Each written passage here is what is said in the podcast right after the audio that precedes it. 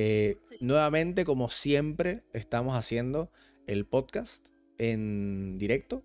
Lo hacemos a través de mi stream, twitch.tv barra mirius-anir. Sin embargo, no se pierdan nunca tampoco los streams de Riocrits en twitch.tv barra Riocrits. Sí, sí, sí, sí, sí. Pero bueno, esta sección del podcast, como ya sabrán desde el episodio anterior, va dirigida específicamente a el Misteriando, ¿ok? Y a pesar de que Mesiot nos acompañaba en ocasiones anteriores, incluso fíjense, lo teníamos ya listo todo para Mesiot, tuvimos que hacer unos ajustes de última hora, como lo pueden ver aquí, aquí tachamos Mesiot, pusimos Rio Chris así bien escrito, pero pero ya todo está bien y solucionado. A ver, Andreina. Hay, hay varias cosas de las que no hemos hablado tú y yo de misterios de tibia, por no decir casi todo. Yo te puedo caer a preguntas en este podcast. Tipo, como en el podcast, la primera vez que grabamos el podcast tibiano, Miriam era un tipo re serio. ¿Sabes que a mí Miriam me caía malísimo? Decía ese, ese pelón. tengo, que, moderar mi lenguaje, pero no estoy en mi canal y no sé cómo es aquí. No, aquí puedes decir lo que sea. Aquí puedes decir lo que sea. No lo soporto ese tipo con sus noticias de tibia. Y cuando Francisco me dice, lo voy a invitar, yo, bueno, sí, dale, que, que coño. Y después que, bueno, esto ya yo lo hablé antes, creo que no lo hablé delante de ti, pero sí lo mencioné antes. Después que grabamos el, el, el podcast tibiano, al final le dije a Agustín, Marico, ese tipo sí sabe de tibia. Demasiado bueno que ese podcast, quedó muy bueno, que no sé qué. Y cambió mi percepción. Me alegra, me alegra. Es lo que dice Pizza A todos nos cae mal, pero lo queremos no, no, a mí no me cae, ya no me cae mal. Mira, mira que guía, que me odiaba y mira, ahora tenemos un bebé. Cuidado. Eh, del, odio al, del odio al embarazo hay como cuánto tiempo, como un año fue. Pero ¿por qué lo odiabas, Kiki? Coño, me odiaba porque yo estaba en la guild dominante y porque como e, ella tiene como problemas con la ley. Y, y, yo estaba en la guild dominante y como en ese momento eh, yo era el que pagaba STS, eh, a veces tenía que entrar y tenía que hablarle fuerte a la gente porque la gente no se organizaba. Pues. Pero también, también habían varias cosas. Ahí, ahí viene que hay que echar el chisme. Y que aquí siempre le encanta echar un chisme. Me bañó el TS. Ya vamos, a, ya vamos a empezar a desviarnos del tema del, del, misteriando cuando ni siquiera hemos empezado bien. Bueno, por eso. a ver. Ajá este, a mí me presentó un amigo y me dijo, no, y tal, que él es la que dominante y tal, y yo ya estaba como, ¡ah! ¡Qué fastidio y tal! Y en eso, me dice, pero agrega lo que te puede ayudar.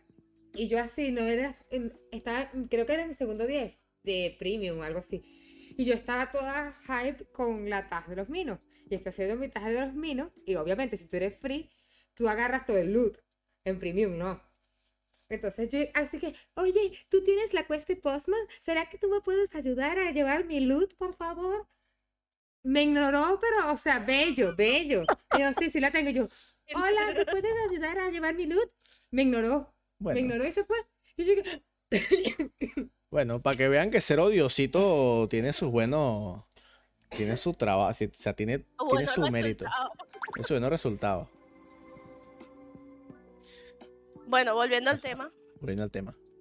¿Qué de, qué de Misteriando vamos a hablar hoy? Porque el Misteriando es muy, muy amplio. Yo primero quiero saber lo que tú sepas. O sea, porque creo que a pesar de que hablamos mucho en esa vez de Misteriando, yo no sé hasta, o sea, qué tan profundo es tu, ni tu pasión, ni tu conocimiento de Misteriando. Me gusta, pero este, no sé mucho. O sea, sé cosas que he visto en tu stream, este, cosas muy, muy, muy populares, ¿sabes? Cosas que sabe todo el mundo. Pero en realidad me gusta muchísimo, pero sé lo que he visto en el stream tuyo y en el de Messiot. ¿Y tú, tú piensas que los misterianos más famosos, Serpentine Tower, tengan, eh, tengan respuesta que se puedan resolver? ¿O piensas como Itexo que no, nunca lo vamos a resolver y que somos, no servimos para nada? Pienso que no sirve para nada porque eh, los misterios de tibia enriquecen el juego. los misterios de Tibia mantienen a gran parte de la comunidad interesada en algo que podría significar gloria, ¿entiendes? Todos queremos la gloria. Entonces cuando tienes un misterio de tibia que es cercano a la comunidad y que cualquiera puede resolver en cualquier momento, como pasó con, con el chamo del pasadizo entre Casordumi y, y Beregar. Sí, a Roll pues eso hace crecer mucho el juego, porque está bien jugar un juego, este, por ejemplo, yo siempre comparo Tibia con el WoW porque son juegos muy parecidos, a pesar de las diferencias gráficas. Pero, este... Ambos tienen misterios. Oh, yo juego WoW Classic. Yo juego, primero jugué Classic y después The Burning Crusade. Pero no juego el actual. Y eh, a pesar de que WoW es un juego con un lore increíble y muy, muy extenso, no hay misterios, ya todo el mundo sabe lo que tiene que hacer y todo el mundo sabe lo que va. No, pero sí hay misterios en WoW. Sí, pero no misterios que tú puedes decir, bueno, voy a descubrir esto y voy a sacar un ítem ah, increíble o voy a sacar algo que me beneficie. Sí, e, sé que había una zona, sé que había una zona que era inaccesible, que un jugador usó bugs para entrar a esa zona y descubrió que no había nada. Y también sé que hay una cosa de unos niñitos que hacen un pentagrama y se ponen a, girar y eso es como... O sea, sé que, sé que hay varios misterios en WoW, pero eso, que... Bueno, ya va. WoW tiene muchas este, quests, muchos NPCs con referencias extrañas, muchas cosas que tú dices, what the fuck. Incluso tiene este, mucho contenido sexual. WoW es un juego que yo considero que es para adultos porque de verdad que los, mm, diálogos de, los personajes, cuando usas comandos, dicen vainas re sexuales, que cualquiera se da cuenta. Entonces, eh, un juego es un juego muy rico, pero... Que acabas de decir que el contenido sexual de WoW es muy rico. Enferma. No. Yo te veo ahí con los orcos que no sé qué. Enferma.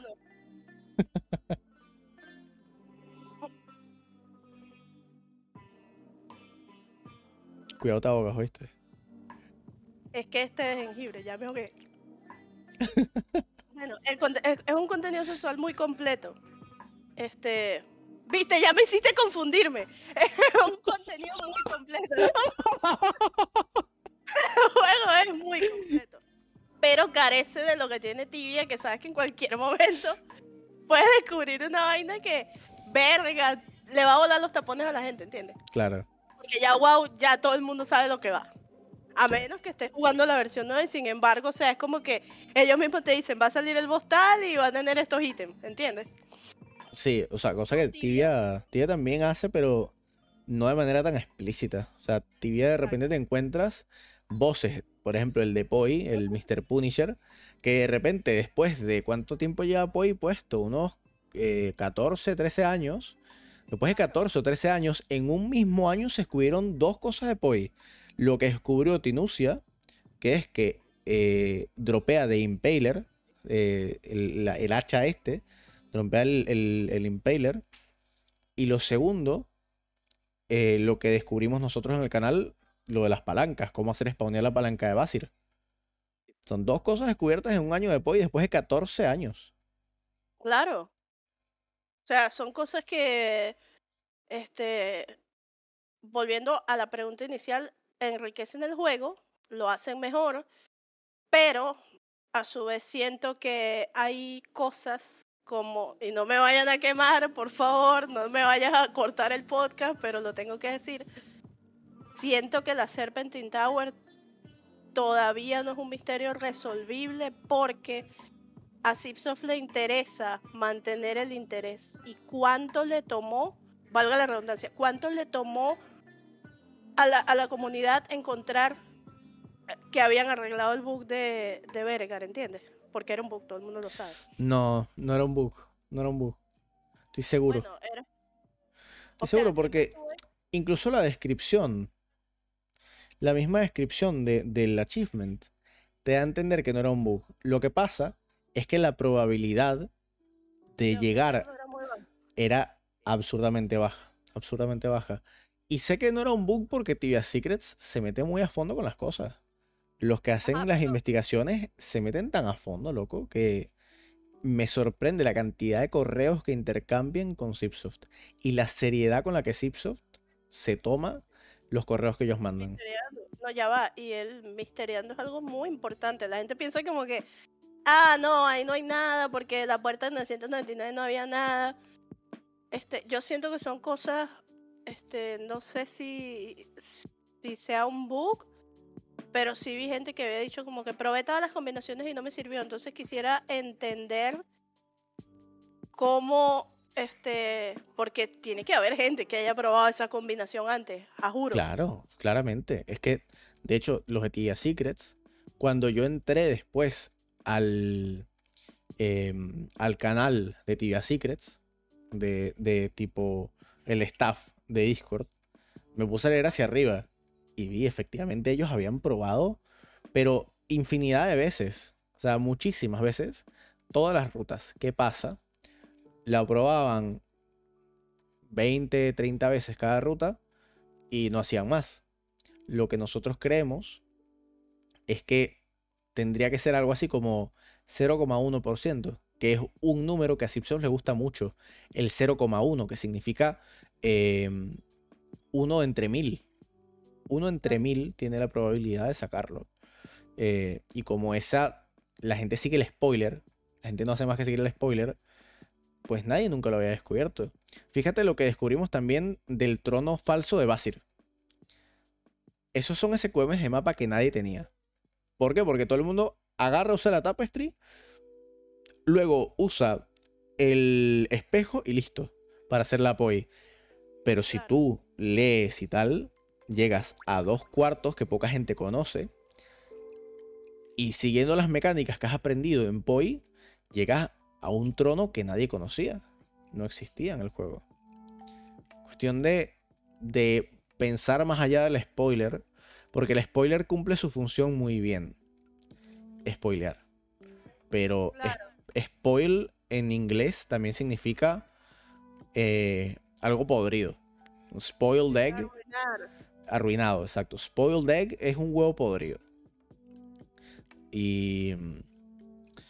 Em, la idea es no spoilearse si te interesa el lore.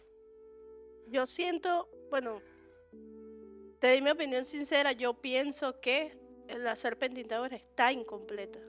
O sea, es, o es irresolvible o es algo como dices tú, es una vaina que lo que pasa es que a Simpsons le conviene más que todos creamos que la vaina este, no era resolvible hasta que alguien tuvo la suerte de encontrar la combinación perfecta y no que era un bug o que no lo habían implementado. Estoy 100% de acuerdo contigo, 100%. Es algo que llevo mucho tiempo pensándolo. Eso no significa que yo deje de investigar la Serpentine Tower. Siempre he pensado que una persona, eh, si haces misteriando, tú no puedes dejar que tus propios prejuicios limiten lo que tú investigas. Yo, por ejemplo, hay cosas que a mí me dicen, Mirius, ¿por qué no le echado un Firebug ahí? Coño, a ver, eh, hay cosas que es lógico que han intentado. Por ejemplo, echar, ah, echar sangre en el caldero de la Serpentine Tower y después darle la palanca abajo. Es lógico, es algo que ya han intentado, cambiar el líquido, ¿sabes? Pero hay cosas que de repente son un poco más rebuscadas. Oye, Mirius, ¿por qué no buscas a ver si hay otra calavera que al utilizar la sangre del museo te dé, ¿sabes? Te lleve a otro lugar. Y efectivamente, efectivamente. Y han aparecido varias de gente que te dice, mira, estaba cazando aquí, Y ahora en todos lados le doy clic a las calaveras que veo en el piso. Yo también, yo también vi dos en Solwars, ya no es una, ahora son dos. Hay una en Cráter. Esta, esto es mucho, de verdad, muchas gracias a Emirate Crix en el chat, porque él fue el que me ayudó a encontrar esta calavera. Em, Anda como yo, dándole clic a todo el Crix. Sí, sí, sí, a todos lados, a todos lados. Él, me ayudó a llegar a esta calavera. Eh, Iron Flare también fue el que me dio como el tip de que había una calavera que no podías caminar encima de ella. Y también hay una que encontré en Ferumbriña. Imagínate, de todos los lugares en Ferumbriña. Si tú te fijas en uno de los clips, hay unas personas que están cazando en Brachio Demons. Y ahí hay una calavera hay una calavera que cuando ellos están caminando, intentan atravesarla y no pueden. Y eso no es el highlight del clip. El highlight es que se muere un man. Pero esa calavera, estoy 100% seguro, 100% que es una Mysterious School.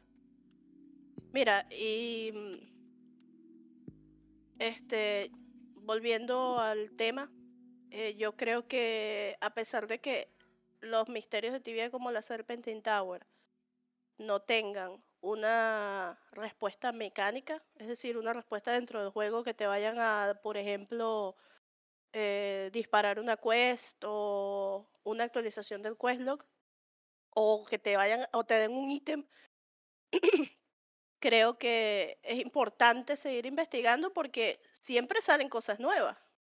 A pesar de que no sientas en un principio como que es un detalle que no lleva a nada, en realidad es toda, este, todo parte de un sistema. Todo parte de un sistema. Te quería hacer una pregunta.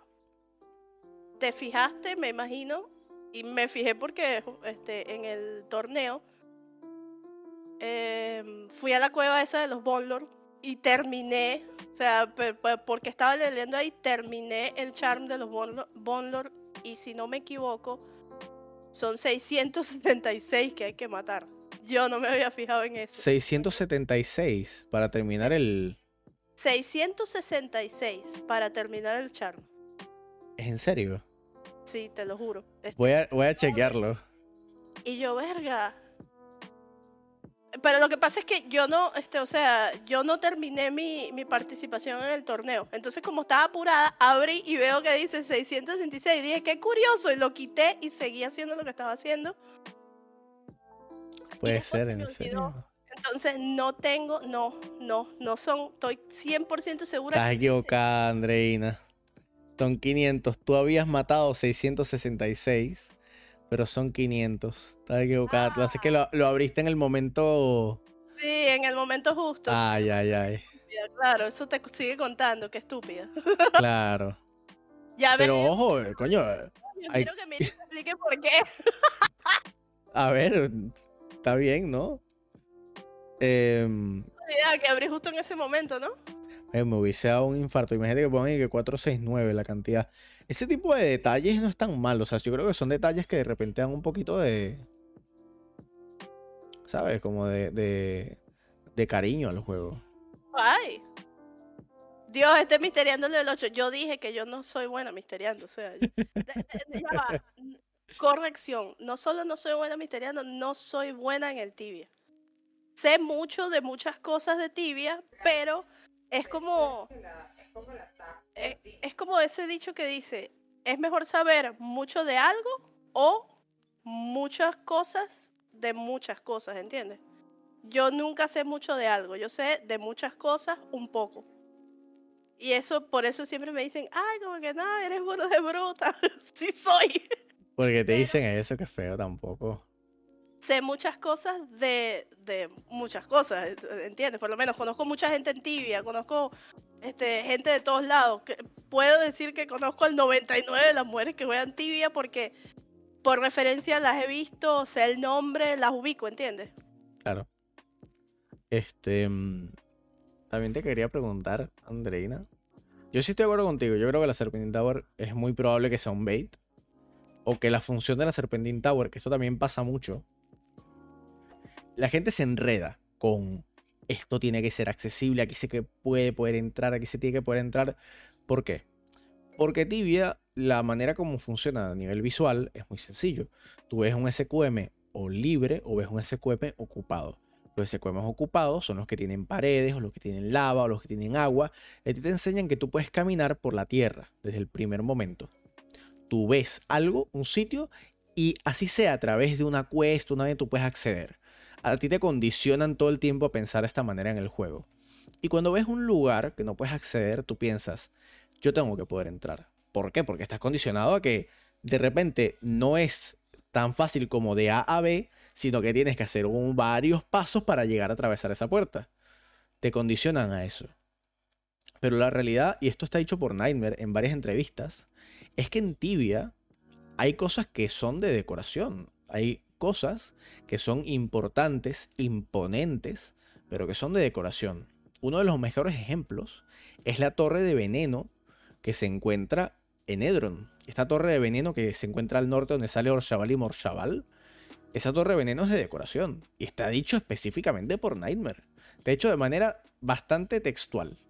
No lo dice, es de decoración. Dice, me gustaría hacer cosas de decoración que han quedado mal, como por ejemplo el coloso o como por ejemplo la torre de veneno en Edron, pero que, bueno, o sea, me he dado cuenta que ese tipo de cosas, por cómo funciona el juego, es muy difícil hacerlas para que se vean bien, para que se vean como yo quiero que se vean.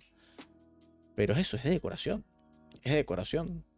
Eh, eh, yo recuerdo, no sé si, si tienen memoria, pero yo no me acuerdo cómo era Casordum antes. ¿Sabes que Casordum le hicieron un revamp? Cambiaron como que todo.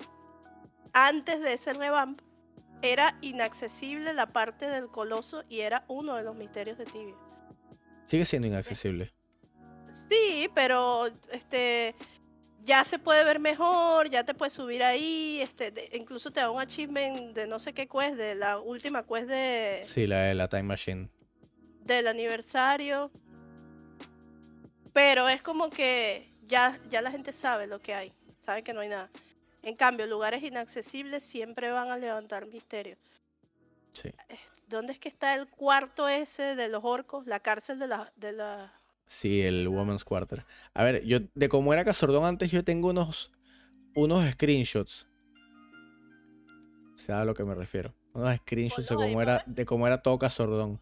No, no, no, es que los tengo en un programa diferente. Los tengo en, los tengo en la otra PC. Los tengo aquí en la otra PC.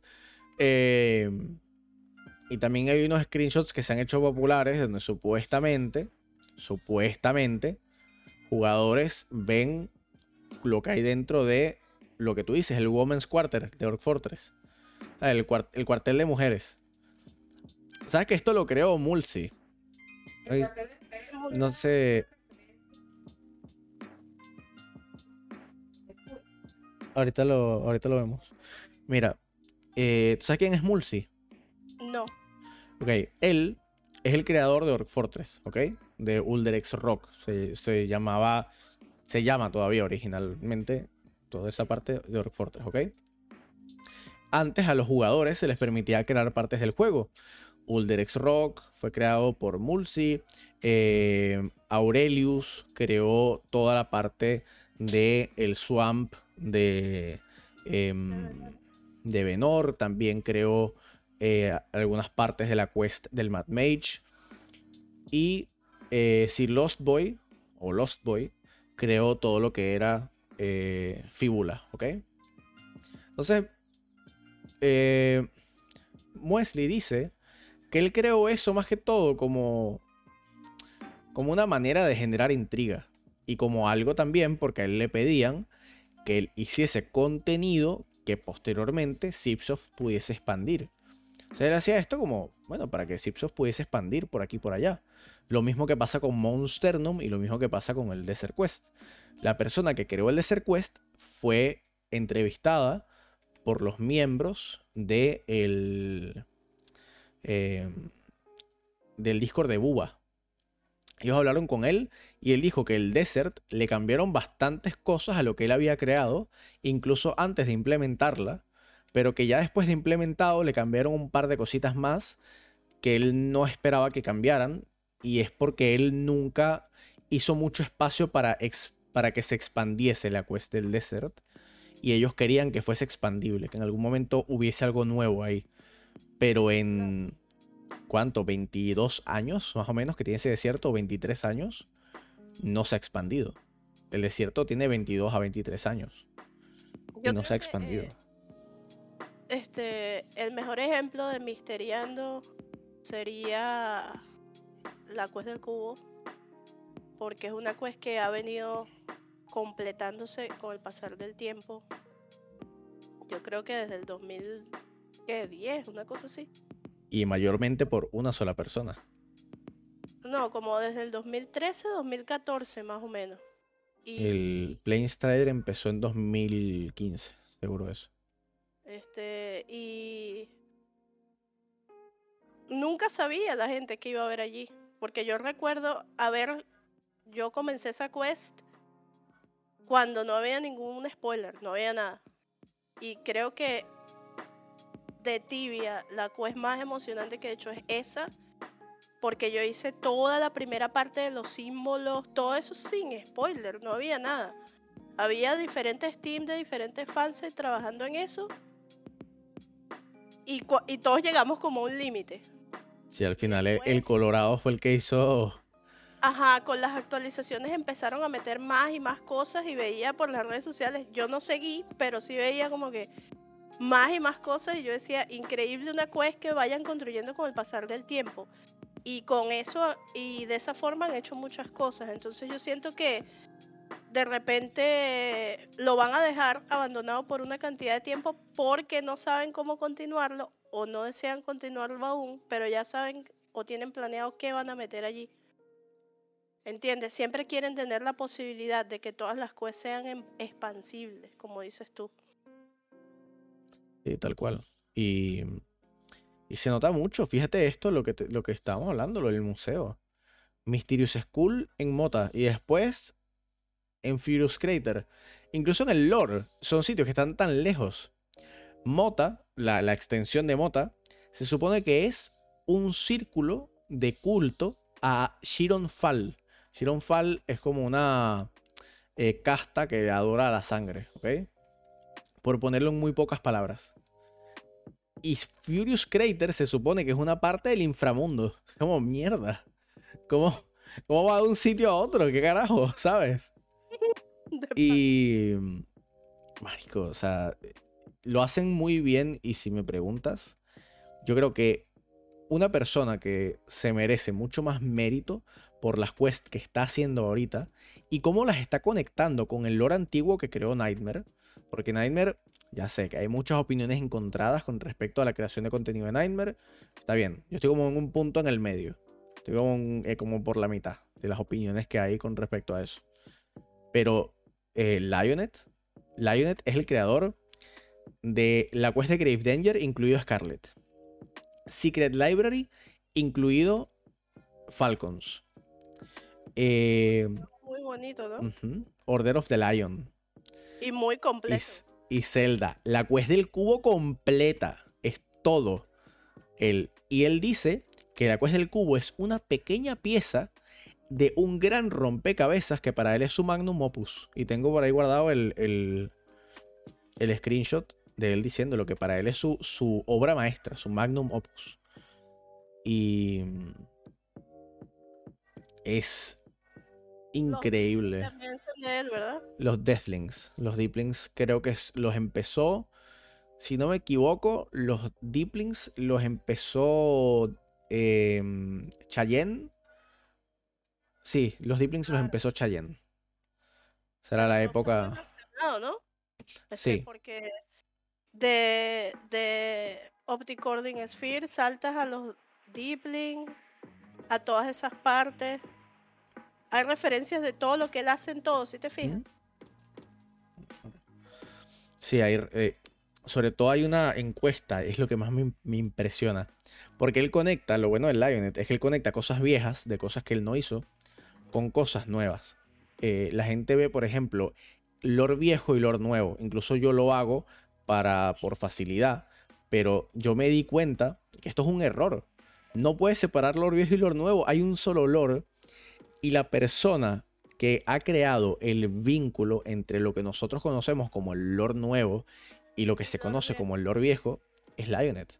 En la cuesta de la librería te explican que una persona de los Ruthless Seven, o sea, uno de los, de los siete demonios em, de Ruthless Seven, o sea, está Basir, está Verminor, todos estos demonios, uno de ellos traicionó a Zathros, cosa que viene desde el Génesis. Zathros, el dios del mal, lo traicionó y robó el conocimiento de cómo unir las piezas del Godbreaker, cosa que viene desde Ferumbras Ascension, para poder posteriormente agarrar una forma física en el juego, cosa que está relacionada con el cubo, una forma física en, nuestro universo, cosa que está relacionada con el cubo, y poder matar a Sastros y matar a otros dioses. Y eso está en Secret Library. Y Secret Library después también se conecta con Barifor, que viene desde Yalahar. Barifor también fue creado eh, una combinación entre Nightmare y Cheyenne. Fueron quienes crearon a Barifor. Y ahorita estamos viendo Soul Wars, estamos viendo Iselda, estamos viendo los artefactos primigenios, que es de Galzen. Todo esto se está uniendo en una historia magnífica, muy emocionante. ¿Cuál para ti es este la parte, tu parte del lore favorita cuál es? Ahorita mismo Galzen, ahorita mismo. ¿Qué es lo que más te porque siempre hay algo, o sea, a mí de antes, de siempre me ha interesado mucho leer las quests, los diálogos con los NPC, me gusta mucho. Eh, y mi interés empezó con esa quest. Mi quest favorita es Kissing a Pig. Es mi es arrechísima, es arrechísima la historia es muy bonita, sobre todo la parte de, de la princesa atrapada en la torre, que el novio se le muere buscándola. Esa parte me gustó muchísimo. Y también es muy graciosa cuando al final le das el beso al, cochino y te dice, bueno, no me convertí en humano, pero es que bueno, quería un beso, pues. Hijo de puta cochina de mierda. Está muy buena esa quest. Ahí como que me empecé a interesar más por ese, esa parte de las quests porque em, también en los test server privados era como que em, era esencial. lo que, testeamos eh, privado. Aquí está Agustín sin camisa y se para así en la mesa y dice aguante misteriando Va a darle un beso en las tetillas a Agustín. que te manda un beso en las tetillas, dice Miriam. Pero bueno, este, ¿de qué estás hablando? Ya se me olvidó, Agustín. Este, ah, en los de server privados teníamos que eh, desarrollar la quest y cada detalle, cada libro, cada documento, cada diálogo con un NPC era una prueba de cómo ibas a continuar la quest. Muchas veces, este, sé que va a parecer increíble, pero muchas veces este, teníamos compañías de CMs allí que te decían, mira, no, este, deja de dar vueltas en ese respawn porque por ahí no es, tienes que ir a tal sitio. Sí, esto lo suelen hacer para que ellos puedan testear las cosas más adelante, claro. Sí, sí, porque por ejemplo, en la cuesta de Raskuhan, que fue cuando más temprano entré en el T-Server, porque me acuerdo que entré para ese test server entré justo apenas abrió el servidor, no había casi nadie y yo fui el primero en llegar lo más adelante posible. Y estaba dando vueltas como un, como un gil. Estaba dando vueltas y vueltas y vueltas porque no encontraba a Rita. A Rita no, perdón. Rita no. es una que, que está en Venor. Que es la que te pide la servilleta de Eustacio. ¿Sabes cuál es, no? Sí. Esa, esa, esa, esa. Eh, se llama que si ricota, o no así se llama. Entonces, ella te pide la servilleta de Eustacio, ¿ok? Y mm, no, nos dicen, o sea, lo, único que te decían es, ella se encuentra arriba de un respawn de Corims. Sea, nosotros como, como marico, intentamos buscar en, en el venor de Corims de toda la vida, hacer Exanihurup. Raclet, muchas gracias. Eh, eh, Arekusway. Raclet. Estamos buscando por quizás, no sé, 45 minutos. Le, pedimos, le pedí ayuda a, a Lee Kun y él me dice, mira, yo no lo sé dónde queda, pero le puedo preguntar a Mirade. Y Mirade escribe un mensaje, de esto es un broadcast, los que salen en letras rojas, y dice, eh, están buscando el norte. No, están buscando el norte de la cuesta. Acuérdense que hay otros puntos cardinales, como el sur, por ejemplo. No lo hice directo. Ellos nunca lo dicen demasiado directo. Ellos te pueden decir, por ahí no es. Pero nunca te van a decir dónde es. Nunca te van a decir dónde es. Jamás. Jamás. Yo siento que, yo siento que em, esa esa dinámica eh, eh, se ha perdido con los servers públicos y que deberían volver a los servers privados. Es muy probable que vuelvan los servers privados, ¿viste? Está buenazo probar una quest y que no tengas un montón de gente ahí estorbando, lureando, haciendo estupideces, ¿entiendes? Este año estoy casi seguro que vuelven los servers privados. Porque a, creo que a todos los fansites les pidieron actualizar la lista de sus staff para meterlos en los servidores em, en el tercero era apenas inicie. A casi todos los fansites. Y mm, no sé si te diste cuenta con el Tibia Observer que redujeron muchísimo la lista de los em, de los early testers. Redujeron muchísimo. Hay muchísima gente a la que no invitaron directamente. A mí no me invitaron al Tibia Observer. A mí no me invitaron. Bueno, a mí sí me invitaron, pero tengo iOS. Entonces, pues. Cagaste.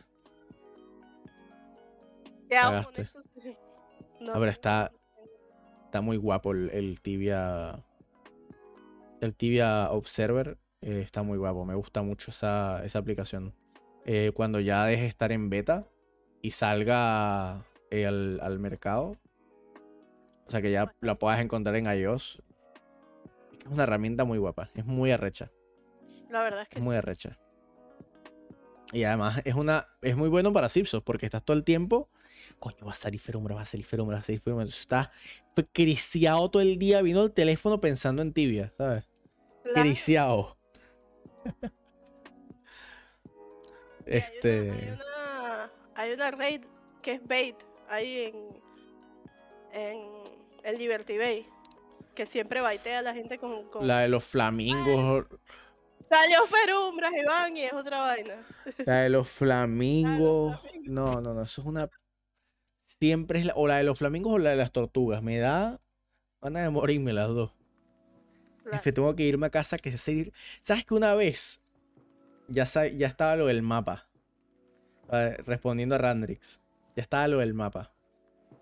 Esto que tú podías saber una hora antes cuando iba a salir. Yo estaba trabajando en KFC aquí en Holanda. De repente me llega un mensaje. Picking. Hace dos minutos. Eh, el bot que teníamos.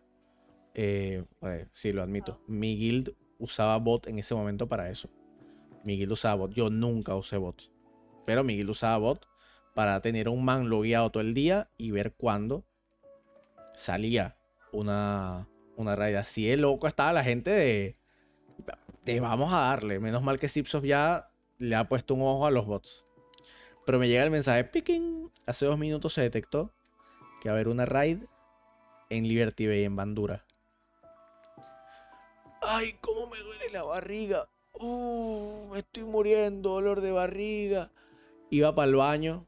Me quedaba en el baño como media hora sentados. Uy, no, no, no, man, me tengo, de verdad, no puedo, no puedo, no puedo, estoy todo el día pegado a la poseta, no puedo. Y fui corriendo, pedaleando como un hijo de puta. Porque es en bicicleta, pues aquí en Holanda todo el mundo se mueve en bicicleta. Pedaleando como si esa vaina fuese. Sí, claro, claro, claro. Pedaleando como si eso fuese, que bueno, que estoy a punto de parir. Y mandándole mensajes que aquí, préndeme la computadora. Sí, sí, sí. No, no, no, yo aquí no estaba aquí en ese momento, que aquí estábamos juntos pero a distancia. Ah, ok. Entonces llego tal, me encierro en mi cuarto porque vivía en casa de una señora o una holandesa. Me encierro en mi cuarto a, ponerme ahí a, a, viciar como un desgraciado. ¿Y sabes lo que era? De repente llego, llego a los dos minutos que abro la computadora. La raíz es en Meriana. No, mano. No. No, mano. Bueno, día libre, total. Día libre. Eh, es que, claro, si no me avisan cuando es en Mandura, no llego. No llego. En 15 minutos no llego ni de mierda. Sacó piel de tigre. de pana. Qué rabia. Una cagada, loco, una cagada. Este. Pero eso, o sea. En, a lo largo de todos estos, de todos estos años jugando tibia. me he dado cuenta que el misteriano ha sido como por picos, ¿ok? O sea, mucha gente como que de repente tiene demasiado interés, de repente se viene un poco de interés, de repente pasa algo, tipo, Buba resolvió todos los misterios, todo el mundo se vuelve loco con los misteriando y de repente como que frena. Pero últimamente, y es algo que es muy diferente con esta, con esta ola de misteriando, hay gente que está volviendo a tibia por los misterios. Y hay más influencers en busca de misterios que nunca. Siempre estuvo, me acuerdo de Buba, me acuerdo de Hegel, me acuerdo de el otro, el zurdo. Fueron como los que empezaron así con el misteriando, pero no, pero zurdo no. Yo creo que, no. Yo creo que la, yo creo que la diferencia ahora es que hay gente como tú. O sea, que hay gente como tú y Messiot que su contenido es 95% misteriando, ¿entiendes? Sí, exacto. Porque Hegel le hace otras cosas, ¿entiendes? De repente se va y se mete en una war, pero eh, contenido dedicado al misteriando 100% no había. Entonces creo que eso llegó como a cambiar porque la gente pensaba como que, ah, esto no le interesa a nadie o de repente sí les interesa, pero mucho de esto les va a aburrir y resulta que es una fórmula que sí funciona, o sea, para mantener a la gente interesada en el juego, porque lo hablábamos antes, hay toda esta otra faceta de tibia que no es solamente eh, descubrir una quest y obtener una respuesta mecánica, sino más bien descubrir muchos detalles de misterios de tibia y son cosas que antes nadie se fijaba, ¿entiendes? Eso de buscar libros y solamente... Tal cual, tal cual.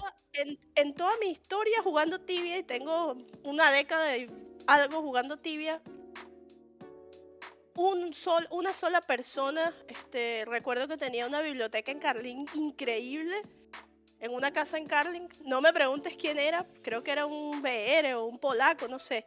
El tipo coleccionaba libros. Es la única persona que yo conozco, aparte de ti, que hace eso, coleccionaba libros. Y yo en aquel entonces jugaba, jugaba, no, estudiaba bibliotecología en la Universidad Central. Y yo decía, fa, estaría de más que mi, mi personaje RPG fuera una bibliotecaria, porque es su estudio. Claro. Y siempre me, me, gustó la idea como de, ah, si tuviera tiempo, si tuviera level, fuera y buscara todos los libros de tibia, estaría genial organizarlos todos en una biblioteca. Cuando vi tu biblioteca, flipé, porque decía, Dios mío, o sea, esto es lo que yo siempre me había imaginado que debería tener una biblioteca tibiana, o sea, creada demasiado por un esfuerzo. Demasiado esfuerzo, porque incluso live está en, eh, en, el canal secundario Mirus Live. Por cierto, los chicos del chat, si no están ahí todavía, exclamación eh, canal 2, 2 en número. Eh, hombre, Ratagui, muchísimas gracias por esa raid. Bienvenidísimos todos los que vienen de parte de Ratagui, 16 viewers. Bienvenidísimos todos. Estamos haciendo para el podcast tibiano la sección de Misteriando. Así que vengan, disfruten, siéntense un ratico, agarren un café disfruten de la, de la charlita. Muchas gracias a Andreina, por cierto, por el, por el comando. Pues... ¿Cuánto tiempo te tomó? Eh, es que es algo que es constante, es constante. Todavía sigo haciéndolo, porque fíjate que había libros. El, golpe inicial, cuando dijiste voy a empezar a hacer esto. Hasta tener todos los libros. ¿Por dónde empezaste? ¿Por dónde empezaste? Por las librerías de las ciudades. Tipo las que están dentro de la ciudad. Y hasta tener todos los libros que había en ese momento, que fue antes de que saliera Secret Library, que cuando salió Secret Library fue un coñazo, porque no, no tenía manera de entrar ahí. Fueron fácil unos dos años. Fácil. ¿Cuántos libros tienes en total? En total incluidas copias porque actualizaron los libros y tal. Em, a ver, según los últimos cálculos que hice, son más de 8000 libros. Más de 8000 libros. imagínate que Dios no lo quiera, te tengas que mudar. Ya me he tenido que mudar. ¿eh? Me mudé de server. Me mudé de server. tuve que mandarlo por, porque ni siquiera cabía en un char vacío por las backpacks y todo, eran más de, mucho más de 10.000 ítems. Entonces eran algo así como un total, porque también tenía la deco y tal, eran como 22.000 objetos en total, total, total, total. Y eso fue antes de Soul Wars. Y antes de la cuesta está la de Grave Danger, que también tiene muchos libros. Entonces lo que hice fue que me los mandé por parcel y lo tenía en el. No, lo, no podía mover nada porque lo tenía en el inbox. No podía sacarlo del inbox hasta que tuviese una casa nueva. Ni sacar ni meter nada. Sí, sí. Entonces, entre, entre libros originales y copias que han cambiado en el tiempo, son esos cerca de 8.000 libros. Pero si tomas en cuenta copias, libros que me parecen interesantes y los agarro varias veces, tal, eso, como unos 15.000 por ahí quizás. O sea, son muchos. Muchísimos libros y hoy en día yo leo un libro y sé exactamente a qué librería pertenece. Sé en qué parte está ese libro. Qué bueno está eso. Mira, eh, hay un libro que no tengas que diga, coño, necesito ese. No. Ninguno. Qué, lujo, ¿no? Hoy en día ninguno. Qué lujo poder decir eso. Los más difíciles, y lo hicimos en vivo, que es lo que iba a decir en Canal 2, exclamación Canal 2, fueron los que fuimos a buscar en Soul Wars. Con mi level 300, con, la, con los cojones aquí. Fui hasta, hasta Mirror Nightmare, el Dark Ties, a agarrarlos todos. Y me veías. Por ello, por lo general, tengo los ojos así como entrecerrados. Bueno, sí. Tres libros que no tengo. El Bon Lord Tom, eh, el Heavily Bound Book y la Tibiapedia. Son los tres libros que no tengo. Exactamente. Pero el Lord Tom lo voy a tener pronto. Este. Yo por lo general tengo los ojos como medio chinados. Ese día estaba así. Estaba con los ojos más pelados que la verga. De hecho, me hicieron muchos clips de eso, de la mirada y tal. Grey Tom y Blue Tom, sí. A ver, sí, exacto. Grey Tom y Blue Tom, pero es que ninguno de esos cinco libros, Grey Tom, Blue Tom, Tibiapedia, Heavily Bound Book y el Bon Lord Tom y el, el Vaina, la Tibiapedia, ninguno de esos cinco libros se puede leer. Ninguno se puede leer. No se leen, exacto. Sin embargo, el Blue Tom sí lo tengo. Y mis siguientes dos cosas que quiero comprar es el Green y el, el Grey Tom. son las dos cosas que tengo como objetivo. Grey y Green, que son los dos inobtenibles. ¿Cuál es el más, como el que más te gusta de todos los libros? Excluyendo los tomos. Sí. Eh, es uno que se encuentra en el escritorio del preceptor Lázaro, que está en en Sao, o sea, en, la fortaleza de los Falcons, sabes que está el Monk, que se llama Preceptor Lázaro, que es el, el boss de los Falcons. En, en el escritorio de él, que es el que está enfrente, que es como un salón, hay un libro marrón que dice con respecto al Special Warp Almanac, básicamente. Y es un libro larguísimo que conecta. Hija mía, ¿todo bien? Está, muerta la risa de sola. Está muerta la risa de sola. No sé si se escucha. Sí se escucha. bueno, total. Este libro conecta el lore de Yalahar, que es. Yalahar, no, perdón, de, de Sao, que es increíble. Es uno de mis lore favoritos. Con los Falcons y con las cosas tipo por qué los Falcons son no muertos. Lo combina con la ascensión. La plaga gris. porque mm, eh, para el Question Revival Contest de TV QA respondí una pregunta. Eh, le pregunté a ti, le pregunté a Mesio, le pregunté a otro amigo eh, qué significaba la frase que decía Oberon la frase extraña que dice Oberon y la respuesta que uno le da. Tú me dijiste que era una. Él te lanza una maldición y tú le lanzas el contrahechizo. Es un contraspell, efectivamente. Pero la pregunta pedía una traducción. No se tiene. No se tiene, busqué todos los libros este, para poder darle una respuesta consistente a esa pregunta porque este, el objetivo de un fansite como TJ que es mi fansite favorito actualmente, eh, es responder las preguntas de manera... ¿Más que el podcast tibiano? Sí, más que el podcast tibiano. Bueno, ha que terminado aquí la entrevista. porque eh, es algo que no hice yo. Y tengo mucha admiración por las cosas que hacen los demás más que por las mías, ¿entiendes? Este. Y. El objetivo de ese fansite es tener. Me bugué. Me faltó Francisco aquí para que me dijera. Andreina se bugueó. Porque siempre que me quedo así me dice Andreina se bugueó.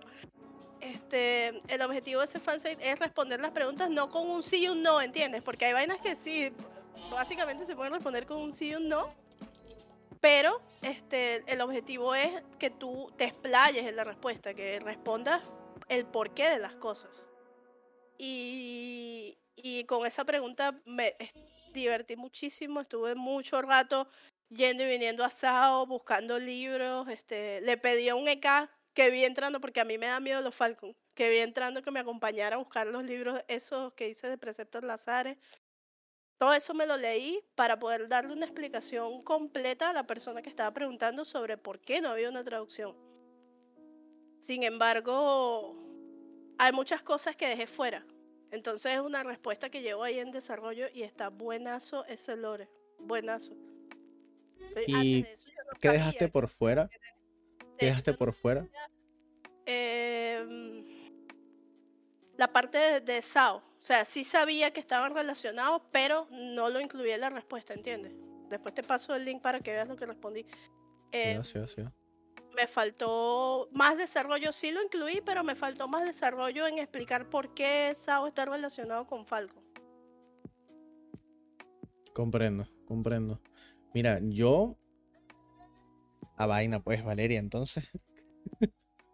Mira, yo en particular, em, lo que respondería en ese caso es que está en el lenguaje de los, de los demonios, porque es el lenguaje demon. Este lenguaje se habla en distintas ocasiones. Está en un libro de la Serpentine Tower. Exacto, siempre en mayúscula. Excepto en el libro de la Serpentine Tower. Que también está escrito en este lenguaje.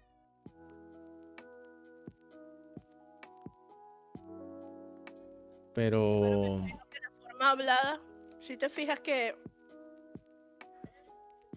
el idioma hablado y escrito siempre son distintos en todos los lenguajes. Entonces me imagino que para los sí. escritos es aceptable que lo escriban así, pero hablado es como que, ah, ta, te tengo que gritar para que entiendas. Exacto, porque donde sale esto es en un libro que te dicen lo que tú tienes que decir. El libro este de Master of, of Debate, el maestro de los debates, ¿sabes? El, verbal debate, sí.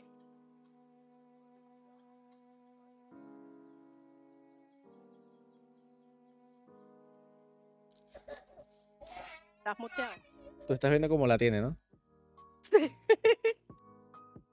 Me disculpan los del chat y los que estén escuchando al demonio. Es que yo creo que ella está, ella está tratando de traducir lo que dice Oberon. Leyó el libro. Leyó el libro con. Ella no leyó el libro, ella lo escribió. ella estuvo al lado de Oberon cuando fue escrito. Está muy loca. Se vuelve loca. Ahora me está viendo con una cara de te voy a matar. ¿Para qué me agarraste? Mira. No puedo. Aquí preguntaron. ¿Por qué cuando en el piso, vas no, el cubo sale una animación? Creo que sí, el cubo también, ¿no? No, tienes que haber hecho ciertas partes de la cuesta del cubo para que te salga esa animación. No. la razón por la que esto pasa. Incluso me he gritado cosas si voy montada en la pantera. Dame un segundito, Andreina. Dale tranquilo. Bueno, ya este canal no es de Mirius, muchachos. Los que vinieron por Mirius, adiós. Ahora soy dueña del canal de Mirius. este, ¿qué digo? Estoy sola. No sé hablar sola. Dígame cosas por el chat porque estoy aquí como que, ok. como cuando te toca exponer. Mira. Ahora sí es stream de calidad otra vez, gracias, Janos. Hacía falta, ¿no? Están cansados de ver el mismo tipo. ¿En qué server empezaste? En Vinera. En Vinera, pero estuve poco tiempo, me hackeó un mexicano, que era mi novio de tibia. Después, este. Fui a. ¿Cómo se llama ese server? Eh, a Shivera. Así estoy, como el parcel ese, ¿no, huevona? Aquí. Cuando te toca exponer y no estudiaste, total. ¿Cuándo, ¿Cada cuánto haces stream? Cada muerte de obispo, amigo. Quiero volver a hacer stream diario, pero. ok, gracias, Andreina. Mala mía. Em, le dio. Le dio la, plaga gris. Me hackeó una. No, me hackeó un mexicano que era mi novio, que era un nulo, pues. Coño. Em, ¿De dónde eres? ¿De Venezuela? A ver, lo que estábamos hablando. ¿Por qué Scarlett saca la animación del cubo? Acordémonos que Scarlett era la esposa de Galten. Y Galten, él encuentra la pequeña pieza del cubo, la cual, por pura casualidad, porque era pura casualidad, encaja perfectamente con la parte de Dolis. El amuleto del Cobra, el Cobra Amulet que llevaba Scarlett, incluso en ese momento, hace que el portador, junto con las personas que ella decida, tengan una vida de perecedera perpetua. No eres no muerto, estás vivo, pero tu cuerpo se comienza a podrir mientras estás vivo. Poco a poco tu cuerpo se va deteriorando pero tú sigues vivo, tu conciencia sigue ahí y tu, tu razonamiento sigue siendo correcto. Los no muertos son como unos zombies, todos bobos, incluso el mismo Oberon es un bobo, porque tú lo ves y, diciéndole las mismas palabras se, se muere siempre. Pero Scarlett es muy inteligente y sigue siendo igual de inteligente. Y ella, de lejos, porque esto te da visión omnipresente, ¿ok? El amuleto del cobre te da visión omnipresente. Entonces, Scarlett sabía que Galten tenía la pieza pequeña porque ella lo veía. Imagínate qué tóxica, literalmente lo ve todo. Súper tóxica. Y también sabía que Dolis, que era la otra persona de los Plane Striders, que es el, last, last Plane Gazer, perdón. El Last Plane Gazer, el que tú matas, ¿sabes? Que está con la reflexión de Obujos, la reflexión del Mage y la reflexión de Mohawk. Que matas estos cuatro voces se llama Dolis, es su nombre real. Ella sabía que esas dos piezas encajaban perfectamente porque ella lo ve todo. Todo. Por eso cuando tú entras, te dice todo ese texto, porque ella te vio a ti agarrar la pantera, ella te vio a ti conocer a Speculus, ella te vio a ti hacer todo, ella te ha estado viendo desde hace mucho, mucho, mucho, mucho tiempo, porque ella todo y absolutamente todo lo ve. Amiga, quiero ser tú. no, qué tóxica. Imagínate, tienes esa shit y tal, y estás viendo al novio. ¿Con quién estás hablando? ¿Quién es esa desgraciada? Yo conozco a esa desgraciada que le monta cachos al marido, o sea, se sabe todos los chismes. Espérate, te tengo noticias. Ya existimos mujeres así. ¿Dónde está tu? Casi omnipresentes en la vida del novio, ¿no? qué horror, qué horror. Es la stalker máxima, pero es que ella, se sabe todos los chismes de todo el mundo. O sea, esa es como el gordo de la bomba. El gordo, ¿cómo se llama? El gordo bello. El gordo bello, el gordo de la bomba. Ella es el gordo de la bomba en el Lord de Tibia, literalmente. Que no sepa quién es el gordo de la bomba, es un programa de. Es como el Sálvame de, Venezuela. Sí, es un programa de chismes venezolanos. De chismes sí, Entonces el gordo era como que el protagonista. Bueno, uno de los protagonistas, pero era el que más protagonismo tomaba, definitivamente. Porque era un gordo todo sacias así todo, ¿sabes? Las viperidades más venenosas. Pero eso, ella se supone que ha visto todo. Ella ha visto todo, todo, todo. Y es parte. Uno lo diría que eso es una bendición. O sea, eso es un superpoder. Pero en verdad es una maldición terrible. Y por eso tú puedes romper el amuleto cobra. Para poder salvarla a ella de esa maldición. Tú salvas a, a Scarlett de la maldición que ella tiene con ese amuleto. Primero, su cuerpo sigue envejeciendo y su cuerpo se llega a podrir encima de ella y ella sigue viva para sufrirlo. Imagínate si ya hay gente que poniéndose vieja se deprime por los cambios que hace su cuerpo. Imagínate ver tu cuerpo podrirse encima tuyo y aún así seguir vivo. Segundo, no puedes dejar de verlo todo, todas las cosas horribles que pasan en el mundo. Es una maldición terrible. La pobre historia de, de, Scarlett es una maldición terrible. Y todo fue porque Galten se lo regaló el amuleto a ella pensando que era un tesoro de suma belleza. Pero Galten nunca lo usó porque quería regalárselo a ella como una un regalo bonito, un regalo de parejas. Pero esto fue lo que destruyó la relación de ellos dos. Pobrecito. La gente con lepra mi día a día. Estoy loco. ¿Qué ha sido? Mira, em, tengo una pregunta para ti. Si tuvieses que crear un boss de acuerdo al lore de Tibia, ¿cuál sería? Definitivamente crearía a Barifor. ¿Por qué? Porque es una entidad que hasta los mismos dioses del mal le tienen miedo.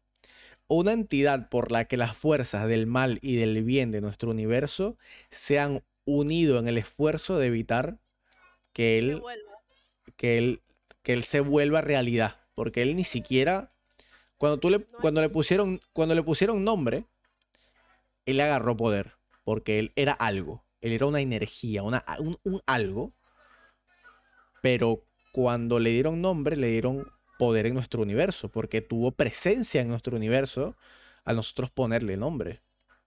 Y eso fue lo que hicieron los Yalahari. Y la gente pensaba, todo el mundo pensaba que los Yalahari habían sido asesinados en masa por eh, hasta la quest de Shadows of Yalahar.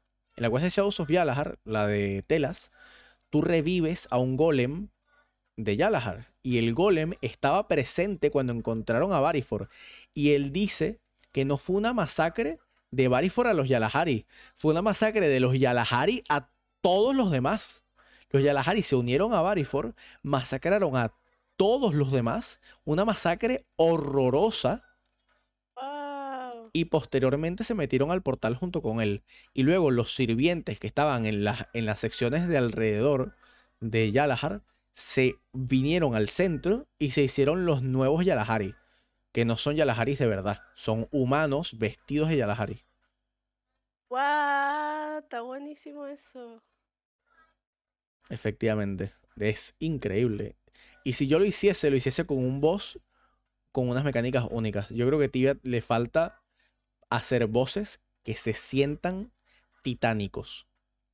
La cara, la cara ya de por sí se ve muy grande, pero imagínate un boss que tú tengas que trepar, tipo Shadows de Colossus, para atacar ciertas partes de ese boss. Pregunta Agustín, ¿cuál es ese que dicen? Es el que, el que cuando haces la quest entras y estás en esa parte y está lleno de mobs.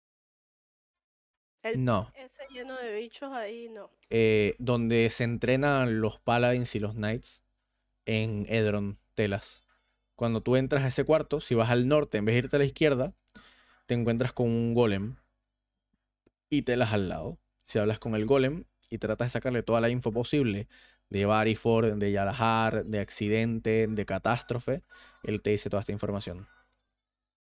Está buenísimo eso. Entonces uno se arrepiente de hacer las cosas atoradas. Sí, es que yo me arrepiento de hacer algunas cosas atoradas también. Bastante. De hecho, la de se llama esta? La de Fister of Souls. La hice atoradísimo y me arrepiento horrible.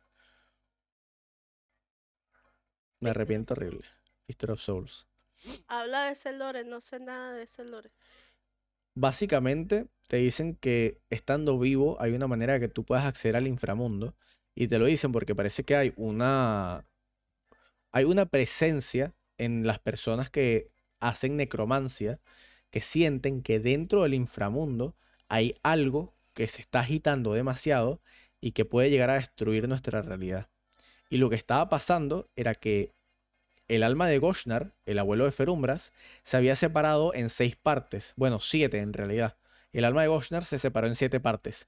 Su conciencia, que es a Flickering Soul, su megalomania, su crueldad, su odio, su, em, su rencor y las otras cosas, que los otros seis voces que tiene. Pero su conciencia, que es a Flickering Soul, que es el NPC que está en la entrada de Soul Wars, este NPC, eh, cuando hablas con él, te da probablemente uno de los mejores diálogos del mundo. Probablemente uno de los mejores diálogos del mundo. Porque cuando tú le hablas de Ferumbras, que es su nieto, él te dice que le tiene envidia a Ferumbras.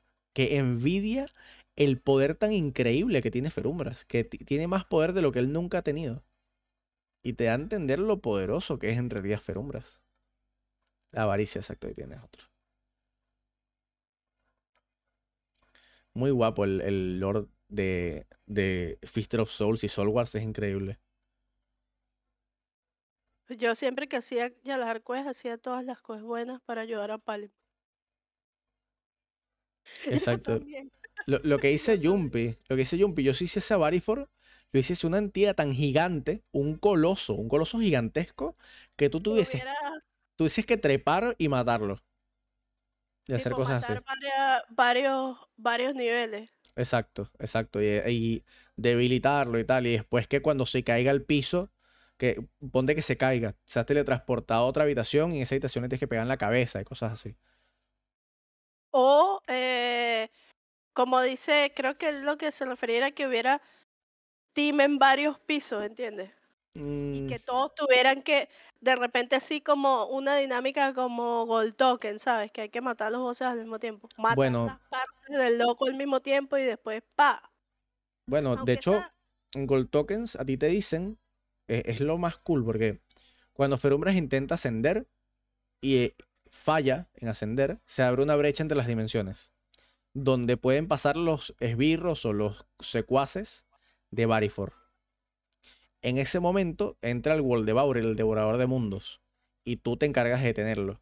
Pero lo que dice el achievement que te dan al final y lo que dice el questlog, te dice, el final de los días se han pospuesto. Busca a todos tus amigos, une fuerzas, paga deudas y cobra las deudas pendientes, porque el apocalipsis se acerca y es inminente. Solamente has ganado un poquito de tiempo has pospuesto el apocalipsis. Es arrechísimo. Es otro nivel la historia del, de Barifor. Bueno, eso. Sí, sí. Pero bueno, eso. Yo, yo creo que es algo que mucha gente, y, eso le agradezco mucho a ti y a Francisco que me den este espacito del podcast, porque así puedo, tipo, hablarle a más gente del lore, porque la gente como que piensa que el Lord de TV es High Mission Yes. Es cierto. Y tienen toda la razón en pensarlo, pero no es High Mission Yes. Va mucho más allá. Yo opino que muchos voces old necesitan un rework para poder estar a la altura de su lore. Sí, porque eh, ellos intentaron hacer algo parecido con Ferumbras Ascendant. Y sí funciona un poco porque es más difícil de matar, pero a su vez no es tan complicado como te esperarías de el mago más poderoso de Tibia, ¿entiendes? Sí, exactamente. En eso sí estoy de acuerdo. Yo pienso que en vez de haber sacado a Morshaval, tenían que haber sacado a Orshaval 2.0. Tenían que haber sacado tipo eh, dejar el Orshaval que está, quizás subirle un poco los stats, no demasiado. Subirle mucho la vida, eso sí, subirle mucho la vida.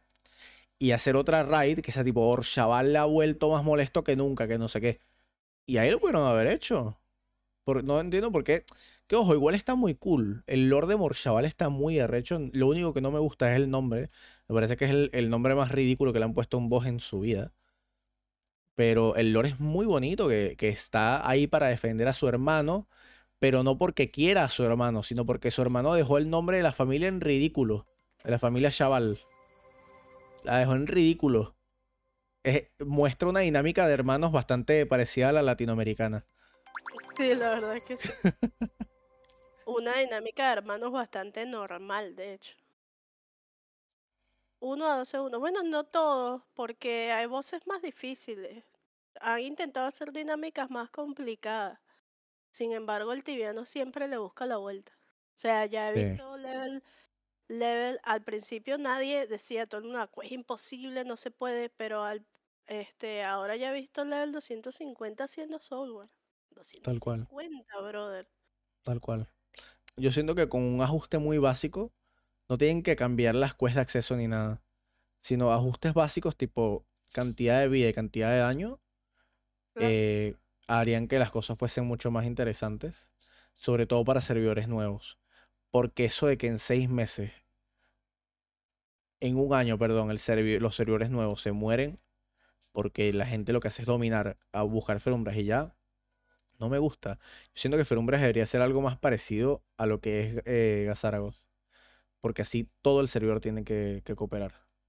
O algo más parecido a lo que es Abomination o Morshaval, porque así al menos un gran grupo de personas tienen que cooperar bastante. ¿Qué pasó, Mía? Se durmió, se durmió. Aleluya, aleluya. Aleluya. X. ¿Tú no para servicio software? No, no. Em, eso primero em, no se, sea, no está permitido por las normas del juego.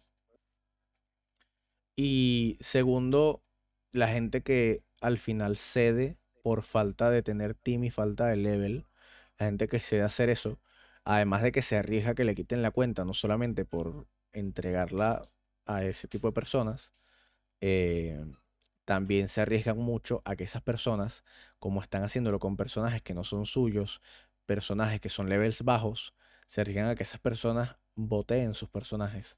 Y después los personajes los pierdes porque te lo borran, te borran tu cuenta. Es así, te borran tu cuenta. Mm, he tenido muchos amigos que les ha pasado eso. Ceden, a pesar de que les digo, no lo hagas, no lo hagas, no lo hagas. Ceden, dan su cuenta y míralo, pierden, pierden todo. Oh, bueno, yo soy muy manca, eh, ballena, pero eh, yo creo que la, la mecánica de esas voces es bastante, por lo menos para mí es bastante complicada. Es complicado. Incluso, incluso como no está diseñada para que la gente la juegue a ese level, ponte a un 250, 300, es, se hace para ellos indispensable usar un macro, ¿entiendes? No solamente eso, sino que incluso ponte que tú tengas tu team level 1000. Tu team level 1000 va a sufrir mucho para poder llegar a ser por primera vez un boss. Porque aunque vean videos, vean streams, hagan preguntas, tengan gente que los ubique, ya de por sí tener un team de 5 personas, nivel 700, 800 más, es muy difícil. Ya de por sí es complicado conseguir un team completo como para además que el team tenga la suerte de que ninguno nunca se muera. no es fácil. El que vaya conmigo.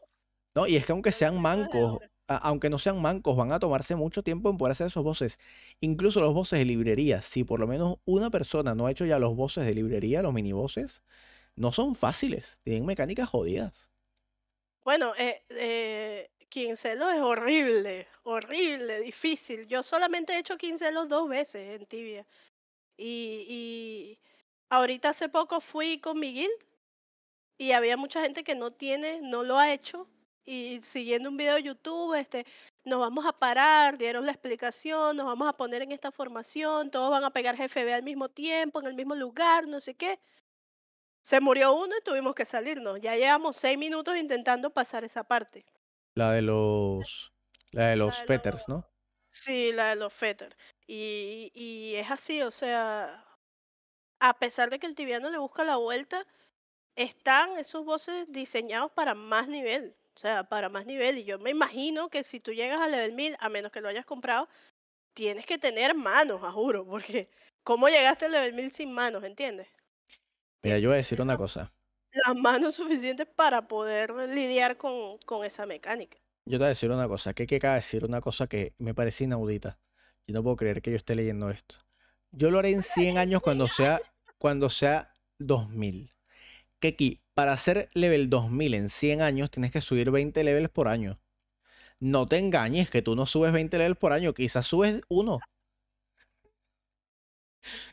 Yo estoy pensando que iba a decir, no, amor, tal vez en unos cuatro años. No, chicos, vamos a ser realistas, vamos a ser realistas aquí no Tranquilo, estamos en el mismo equipo. en el mismo equipo, yo nunca subo. Bueno, sí subo level, pero muy poco. Andreina, muchas gracias por acompañarme hoy. Este... Siempre que necesites compañía, sabes que estoy. Pero la próxima vez, cabeza de grosería. Cabeza calvo. Eh, dime de qué vamos a hablar para yo, tú sabes, echar una leidita porque... Para no dale, quedar como una tonta, por favor. El mes que viene te voy a necesitar, ¿oíste? Porque Messiot va a hacer triple tiempo, fuera de joda. Va a hacer triple tiempo en el trabajo.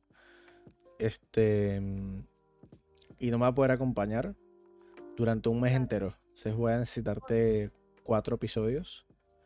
Eh, probablemente tengamos invitados para esos episodios. Sí, quiero invitar, mira. Quiero invitar a Mog. Quiero invitar a Heisen. Y quiero invitar al Colorado y también a este Bost.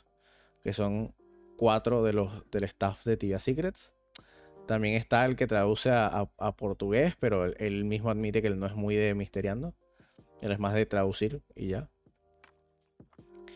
Este. Pero, ¿sabes? Una persona que de verdad tiene que estar invitada al podcast, tiene que estar invitado Esquizo. ¿Al podcast de Misteriando o al podcast sí, al de Misteriando. Sí, al de Misteriando. Aunque sabes que él, este, la otra vez dijo que no le gusta. No entiendo por qué dice que no le gusta mucho el Misteriando si pues sabe tanto, ¿entiendes? Sí, pero, pero, hay muchas cosas que él puede aportar. Porque, por ejemplo, yo ya he dado mi punto de vista con esto, lo vi el episodio pasado, de lo que la gente dice que los Game Masters resolvieron misterios, que eso es lo mismo que decir que Zipsoft resolvió misterios. Y creo que él puede dar un punto de vista mucho más acertado con respecto a eso, porque... Podría conseguirte también al GM que entreviste. También, también estaría guapísimo, estaría muy huevo. Este, mira, siempre se lo digo, pero él es la persona más inteligente que conozco, no solo en Tibia, sino a nivel general. Es, un, es una enciclopedia viviente, el carajo sabe cualquier vaina que le preguntes. Él es ingeniero, pero no solo porque es ingeniero, sino porque es una persona que tiene muchísimo, muchísimo nivel de cultura y sabe muchísimo de Tibia, obviamente, porque fue GM. Claro, claramente. Y de paso, y de paso lo complementa que el carajo tiene un sentido del humor del carajo, es muy gracioso. Ah, estaría guapo porque me gustaría hacerle varias preguntas. Yo creo que ustedes se llevarían bien. Y la primera pregunta es, ¿me regalas tu GM Doll? Mentira. ¿Sabes que él en el podcast me dijo que él lo había vendido? Y lo recompró. ¿A cuánto lo vendió? No, no, estoy seguro. O sea, creo que lo vendió como que 1500 dólares y lo recompró en 300, una vez así. Sé que este, en el podcast él lo dijo, pero no me acuerdo. Qué locura. Sí, lo recompró muy barato. ¿Sabes lo que tiene que doler? El tipo le dijo como que este, lo compró, él lo compró para, creo que para irse de Venezuela. Y lo vendió para irse a Venezuela, perdón, y lo recompró porque pues ya vive en un país normal y el carajo tiene un buen trabajo y dijo, ya no necesito dinero de tibia, voy a recomprar mi dol. Y la promesa que le hizo el que se lo vendió fue eso, pues si algún día lo voy a vender, te lo vendo a ti. Brutal, qué bien esos, esos tratos. ¿Sabes lo que, lo que tiene que doler? Al man que banearon con el Trinity Maze. De eso hablamos eh, y él me dijo, no sabía eso y qué, qué pelotudo, o sea, qué pelotudo. O sea, es el equivalente a la Magic Longsword. Claro. Es el, o sea, es, es como decirte, no, mira, el Blessed Shield lo borraron, loco. Uf.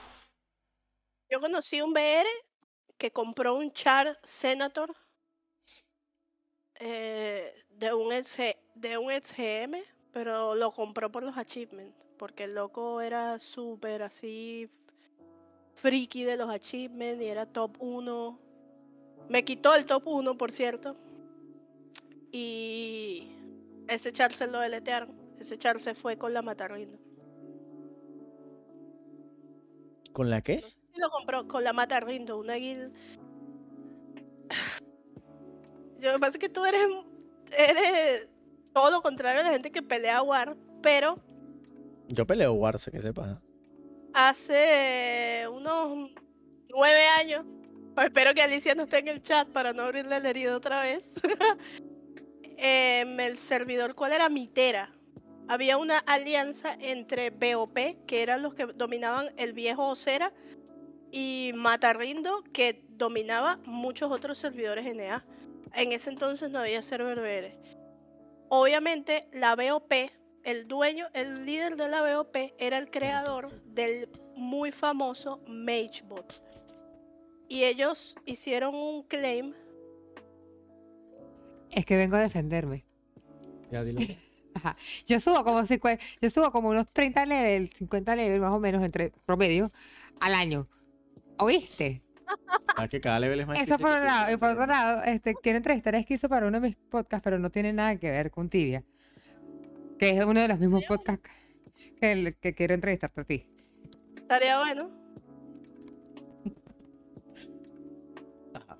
Discúlpame. Lo de la War, perdóname.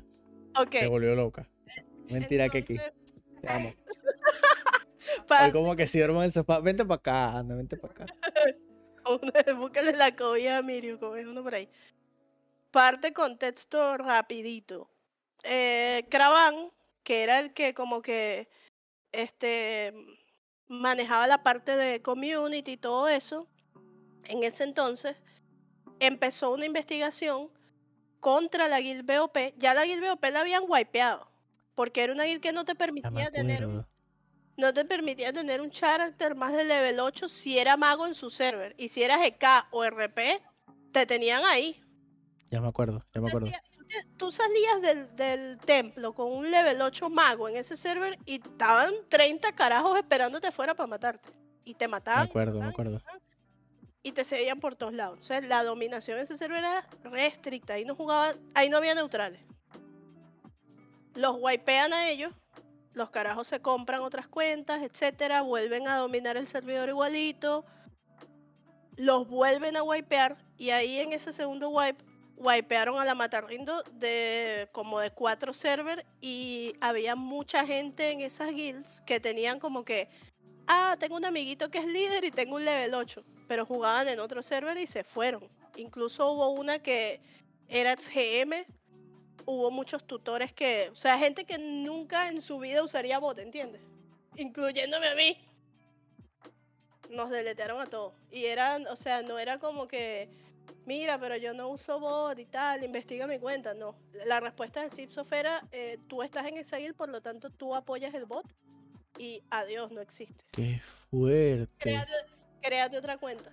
Ojalá hoy en día hicieran cosas parecidas con el, antes estábamos hablando en el stream, eh, los que estén escuchando el podcast, viendo el podcast, em, eh, lo pueden encontrar entre los archivos de mi stream. Em, antes estábamos hablando en el stream, Andreina, de por qué en Tibia no es buena idea meter colores de piel. Y tiene que ver con la moderación. O sea, requiere mucha más moderación.